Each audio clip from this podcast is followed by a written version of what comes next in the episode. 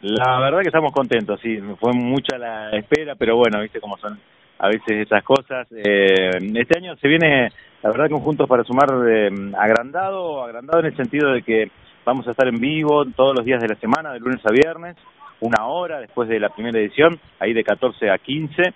Eh, una producción que esta vez eh, resolvió hacer el canal, eh, así que, o sea, ya, ya, no es una producción independiente la que hacía yo, sino que, bueno, toma la posta el canal y bueno, con un equipo de gente realmente muy lindo, estamos trabajando para, bueno, en sí la esencia de Juntos para Sumar, este, ahora desarrollarla en, más días de la semana, ¿no es cierto? Poder mostrar más actividades solidarias, más este, actividades que se hacen en escuelas, en universidades, no sé, asociaciones, fundaciones, en distintos formatos, bueno, vamos a ir un poco reflejando la realidad de, de Río Negro y Neuquén, un poco esas la idea, incorporando algo de algunos juegos, un par de días a la semana, columnas de, de salud y bueno, de otras cosas. Vamos a ir un poquito eh, tratando de hacer un aporte para, para cambiar la realidad cotidiana o para mejorarla, ¿no? Para ponerle otra mirada, digamos. Bueno, justamente eso, ¿no? Eh, quizás uno asocia la noticia, lo que pasa, a cosas negativas, y vos uh -huh. Has destacado la cuestión de, bueno, que la gente también se junta, que la gente también ayuda. ¿Cuesta encontrar esa información? Eh, si hay que escarbar mucho para encontrarla.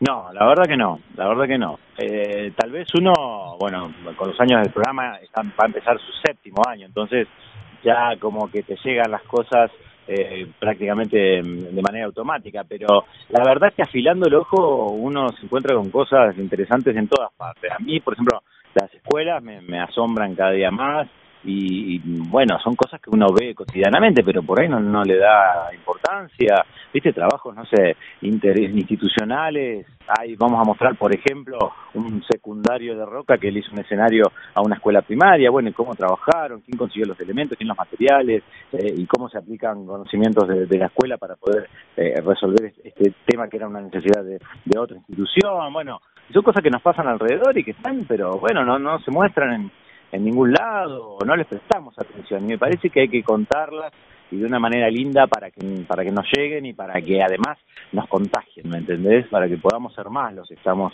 en esa, en esa sintonía.